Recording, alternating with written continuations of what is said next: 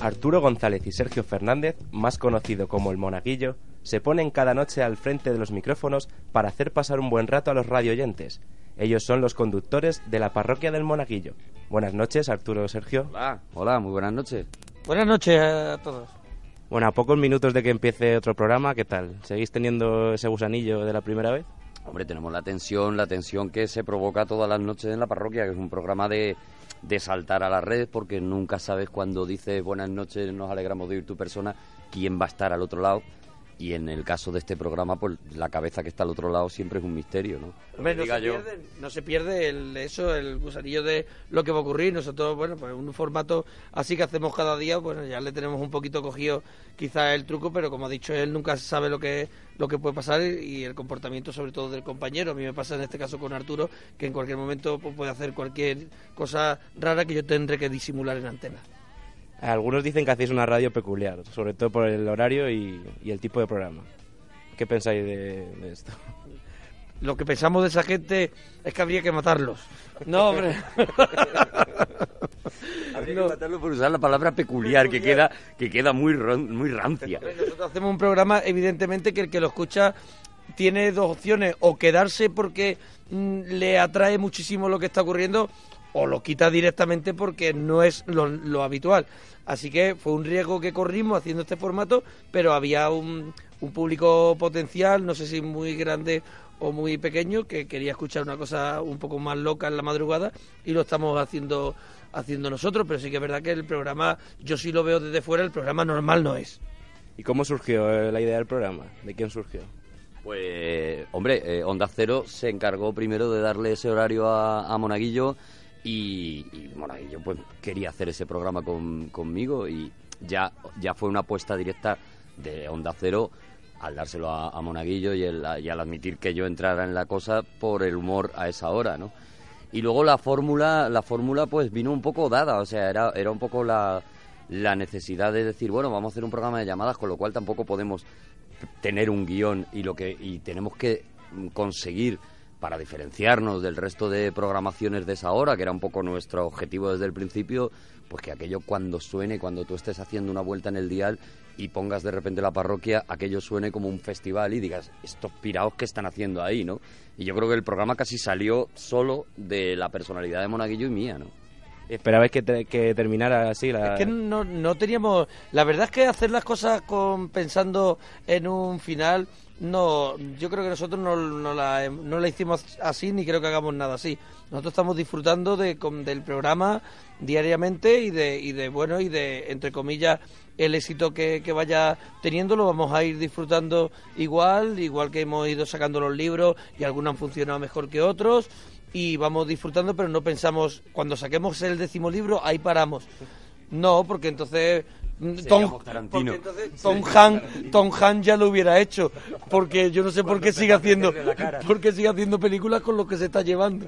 No, lo que, lo que sí que es verdad que al principio eh, la propuesta era tan, tan desvariada eh, que, que, sí que es verdad que mucha gente nos dijo no vais a durar, es demasiado grito, es demasiada locura, es demasiada paranoia.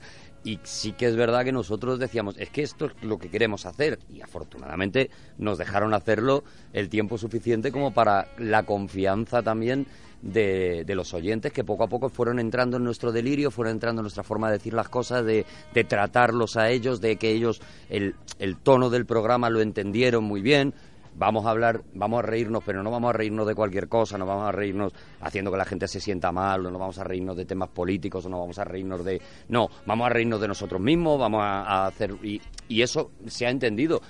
Eso sí lo pensábamos desde el principio, o sea, eso sí fue un proyecto desde el principio, de decir, ostras, esto es lo que queremos, y resulta que poco a poco, pues parece que lo vamos consiguiendo, pero, pero queremos más cosas. Pero que para, que para estar vivo haciendo el programa también hay que, hay que tener esa, ese, eso de a ver qué tal, a ver cómo funcionará, y para mantenerlo vivo, yo recuerdo la primera temporada lo hicimos, lo presentábamos eh, tres, eh, Arturo, eh, yo y la muerte radiofónica, que se sentaba todas las noches con nosotros a hacer el programa y estaba allí. Ya la segunda temporada no pareció mucho. Con un aliento de vaho, con, un aliento de vaho, así, sí. Pero que claro, nosotros contábamos con eso, pero bueno, teníamos tranquilidad también en que, en que íbamos recibiendo eh, señales de que había gente que le, que le gustaba, pero sí que es verdad que era bastante arriesgado. Comentabais también que escribís libros todavía de, de esos Todavía, con hojas, ¿no? De, de esos con hojas. dejan. no han pegado. ¿A cuál de, bueno, por citar alguno, ¿no? El tonto el que lo lea, líbranos del mal humor amén. Nuestra estrella es para qué sirve un cuñado. ¿Para qué sirve un Que cuñado? libro con más éxito. O sea, bueno, os iba a preguntar a cuál le tenéis ca- más cariño, pero casi os habéis respondido, ¿no? A ver, yo creo que, que a Sergio sí le gusta más el para qué sirve un cuñado y, y Bueno, es más fan. que- a mí a mí el que más me gusta es tonto el que lo lea yo creo creo que incluso el que menos éxito ha tenido de todos nuestros libros es el que más creo que nos gusta no los dos no tonto el que lo lea Es justo lo que iba a decir yo, que, que Tonto el que lo lea, que es el que menos se vendió, no sé, no sabemos todavía por qué, es el que más cariño le tenemos Sergio y yo.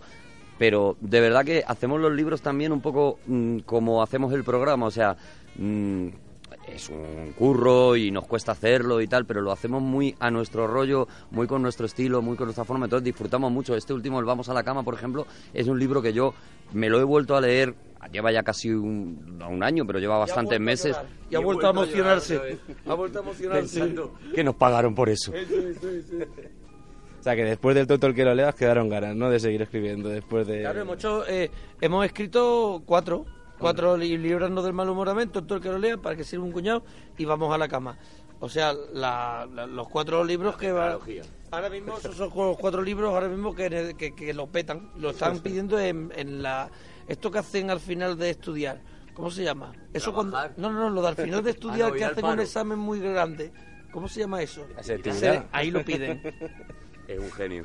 ¿Y cuál es, el, cuál es el nexo común de estos libros? ¿Tienen algo en común aparte de los autores? Sí, el espíritu de la parroquia, o sea, sí que está el espíritu de la parroquia. Uno de ellos trataba el tema de la infancia, el tonto que lo lea, y que son temas que tratamos habitualmente. Otro, los temas de la familia, que también son temas que tratamos. Este último, el tema del, del sexo, que es evidentemente uno de los reyes de la noche, en contra de, de mi opinión, pero es así. Entonces, sí que es verdad que son temas puramente parroquianos llevados a llevados al libro, ¿no? Desarrollados un poquito más que en la al locura. extremo, llevados al extremo. Selectividad, se llama selectividad. eso. Apúntatelo en un Tipex. Apúntatelo en un posit. ¿Y sigue la selectividad? ¿Sigue? Más De, momento sí. Está más ¿Cómo fuerte que nunca. Está más fuerte que Tom Hanks. También tuvisteis una incursión conjunta en el teatro, ¿no? ¿Cómo es así es morir de humor? Vivir así hemos morir de humor, una perdón. incursión en el teatro. Nos- bueno, nosotros llevamos haciendo juntos teatro un montón de tiempo. Digamos teatro en que actuamos en los teatros. Nosotros teatro no hacemos, sino que estamos en los... Nos dejan entrar a los teatros a actuar. Construirlo de momento, ¿no? ¿no? Sí que es verdad, no, pero que sí que es verdad que... La obra de teatro más obra- cuajadita que hemos hecho, lo que hacemos con el show de la parroquia son nuestros monólogos y demás, y un poco de fiesta con los parroquianos, y, y esto sí que era una obra pues que tenía una historia y, y- y demás, y la verdad es que nos lo pasamos muy bien. Dos temporadas hicimos en el Infante Isabel de, de Madrid y muy bien, la verdad es que mm, guardamos un buen recuerdo de, de aquella época y seguimos actuando como el show de la parroquia por ahí, por teatros. Pues os voy a hacer una pregunta un poco filosófica. Eh, ¿Cuál pensáis que es el, el estado del humor en España ahora mismo? El estado del humor en España Ah, bueno, es fácil. Está ahora mismo en campo frío totalmente. El estado del humor está en campo frío. Está en un campo frío, En un sí. campo frío. No, bueno, no, la verdad es que el estado de humor en España no es, no es, no es, para mí no es, no es malo. Yo creo que hay mucha gente haciendo, haciendo humor que mm, diariamente en las redes sociales hay gente haciendo humor. Yo creo que mm, aparte de los profesionales del humor como nosotros que hacemos humor diariamente hay mucha gente haciendo haciendo humor así que un país que se ríe un país que se que se parodia y un país que, que hace que hace cada día es mm, broma de sí mismo es un país que todavía mantiene un poquito de humor que todavía tiene ganas de, de reírse del mismo que ya es lo, lo más importante y fue la base de la parroquia reírnos de nosotros para podernos reír con los oyentes. No sé esa es mi opinión. La de él es totalmente opuesta. Sí, sí, sí, yo sí que creo que el humor está regular en España ahora mismo, pero es lógico también, o sea, todo se contagia de la situación y pero estoy esperanzado como Sergio, ¿no? Es verdad que que el hecho simplemente de que un programa como La Parroquia sobreviva quiere decir que sí que se le pueden ofrecer a la gente productos de este tipo y que la gente los valora y los aprecia, ¿no? Con lo cual hay esperanza, tiremos para adelante, Campo Frío. ¿Y, y en radio creéis que faltan espacios de humor? No, no faltan porque así no lo quedamos nosotros, no faltan. El nuestro, pero bueno, tampoco, vamos a ver, echemos, echemos el oído atrás y tampoco habían tantos. Eh, no ha habido ninguna situación en España que la radio haya estado quizás muy estaba, estuvo aquello en los tiempos de Goma Espuma poquito más. En la, en la radio en los despertadores. Sí, bueno ha habido secciones los, despertadores de las musicales siempre han llevado un poquito el eh, con humor siempre han tenido secciones de humor y todo se ha vendido con un poquito de humor. Pero bueno que la radio verdaderamente ha sido más informativa que otra cosa y magazine y en entrevistas y un poquito eso, pero no, un formato de humor, humor, incluso como Espuma era un formato, era un magazine con humor, pero que también tenía un 50% de entrevistas y de actualidad mm, tratadas de una manera totalmente seria, con, el espíritu, con la personalidad de los del, de, de Goma Espuma, pero, pero no dejaba de ser un magazine. Lo nuestro es quizá un delirio un poco más incontrolado dentro de, de, de humor y además es todo el rato de humor, delirante todo el rato. Y en televisión, por ejemplo, tocando el tema de la sitcom, que es el género por excelencia de la comedia. ¿Pensáis que aquí en España se hacen comedias de, calidad? Lo que pasa es que lo que no se pueden hacer en España son sitcoms, pero por, por una cuestión de, bueno, de, producción y porque no se puede no, no, se puede mantener esa producción de capítulos de 20 minutos y tal. No se puede hacer Big Bang Theory no se puede hacer eh, como conocía vuestra madre, pero sí que se está haciendo. Es verdad que últimamente también ha habido un bajón importante ahí en las series de humor y que es una pena, ¿no? Pero que prácticamente se han quedado las que ya estaban, ¿no? Se ha quedado Aida y se han quedado... las que ya estaban y las repeticiones de y las repeticiones de todas ellas, bueno, que con eso con eso todavía pues eh... que las, buenas, las nuevas producciones pues por lo que sea no, no están cuajando y no y no tal, pero el humor lo que pasa es que yo creo que se ha trasladado, se ha trasladado y se está infiltrando entre programas y yo creo, por ejemplo, que Sálvame es un gran programa de humor, no del tipo de humor que a mí me gusta hacer, pero sí que es evidentemente un programa de humor y la prueba es que lo puede presentar Paz Padilla perfectamente y no hay ningún problema y lo puede hacer muy bien, además lo hace muy bien. Es un montón de personajes, cada uno además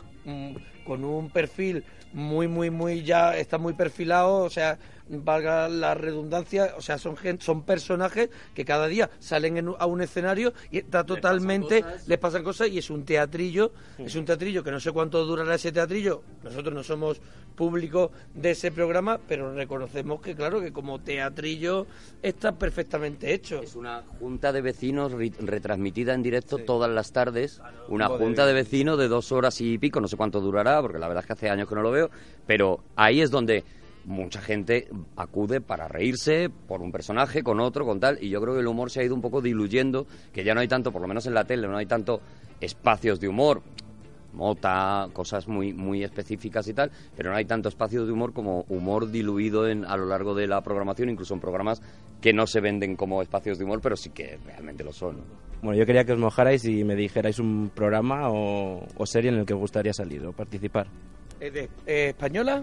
Bueno, una, una, española y una extranjera. Una española y una extranjera. A ver, yo si, si fuera una española, creo que me gustaría salir en Aida, que me parece que es de la, de la serie española las que mantiene, yo que soy muy fan del guion, currado y tal, me parece que es de las que mantiene el guion más trabajado y menos, y menos se me ha ocurrido esto y voy a tirar por aquí. Y si fuera una serie extranjera, sin duda ninguna, Big Bang Theory sentaba al lado de Sheldon, no en su sitio, sino al lado, por supuesto, claro. Yo, española, me gustaría ir a eh, salir en la mar en tiempos revueltos para llegar al bar y decirle, pero no estáis dando cuenta que, todo es mentira. y decirle que, lleva mucho rat, mucho tiempo, que el bar es mentira, que el pueblo es mentira. Y que hace un montón de tiempo que han metido ya teléfono, que hay, que hay internet, que es que esta gente le han hecho un goodbye Lenin. Y, y en una serie eh, eh, americana que me, que me gustaría salir, así, extranjera, que me gustaría salir pues mm, me gustaría salir en Sherlock, en la británica en Sherlock, para decirle a Sherlock que hable más lento, que no le, que casi no le entendemos. Bueno, para, para terminar quería poneros una, una de esas canciones que, que triunfan tanto en el programa, que son esas de gasolinera o de artistas así un poco más underground. Eh, quería presentaros a Comando, no sé si lo conocéis. No tenemos la suerte de... No tenéis el gusto. Conocemos a Teniente Patterson, que lo mismo eh, lleva un poco ese tema, pero no lo sé. Es un grupo que imita en sus disfraces al equipo A y le cantan una canción a Murdo, que el, el del equipo A. Eh, yo os la pongo y me comentáis a ver qué os parece, ¿vale?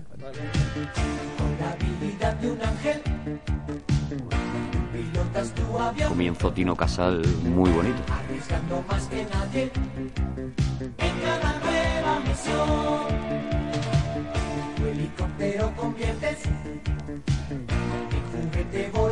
Esto es una maravilla, ¿eh? Esto es precioso, tío.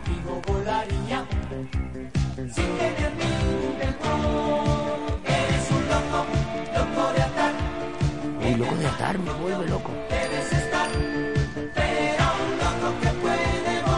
Eso pasa que el estribillo. Me parece muy dulce, ¿eh? Un loco de atar en el manicomio debes estar. Un loco que puede volar. Veo a lo comía bailando esto, eres un loco, un loco de atar. Me parece un temazo, ¿eh? Y, el, y el- es- resulta que, Él que el tío, el tío, el tío, es- el tío es un tío que conduce Él tendría que estar en de una manera anárquica, ¿no? loco de atar. Loco de atar. En el manicomio. Él transforma helicópteros estar- en aviones, Claro, él hace cosas claro. raras. él- Hombre, lo que no tiene es trabajo, él ¿no? lo que no tiene- Fijo. No tiene lo un que- trabajo él fijo. lo que no tiene es una dieta regulada. Y es lo que, Él lo que no tiene, es tiene a nadie rutina. que le diga Él no tiene una rutina. busca trabajo. Ni acuéstate a tu hora, en fin, tómate un colacaíto antes de meterte en la cama, cosas que al final te corrigen. Así son Arturo González y Sergio Fernández el Monaguillo. Dos locos de atar que, sin guiones y con sus propias locuras, nos hacen pasar un buen rato en las madrugadas. ¿Algo más que queráis añadir, chicos? ¿A- ¿Algún consejo que, que queráis dar a los alumnos del máster de Radio Nacional? Ah, sí. Ah, pues Todo lo que escuchéis en la parroquia, lo contrario. Lo contrario. Lo contrario, siempre. Esto no es lo que de- para lo que habéis estudiado. Este no es el camino. Hay muchísimos Porque si no, caminos. habríamos estudiado nosotros para Eso hacer es. esto. ¿Por qué nosotros no hicimos el máster? ¿Por qué? Porque íbamos a hacer esto. Que no necesita máster, que lo único que necesita es mucha calle. Consejo. Nosotros empezamos a trabajar de muy jóvenes. que no hagáis lo que hacemos nosotros por dos motivos. Primero, porque no está bien. Y segundo, No, porque, porque no nosotros. a quitarnos el trabajo. Claro, porque ya lo hacemos nosotros y tenemos que seguir pagando los charleres. Eso es, eso es, que estamos forrados. Gracias a la gente de, No como vosotros. de Master, a He-Man, a Skeleton, a todo. Master Min, todo. A todo, a todo. Muchas gracias, chicos. No, no, quédate más rato. Adiós.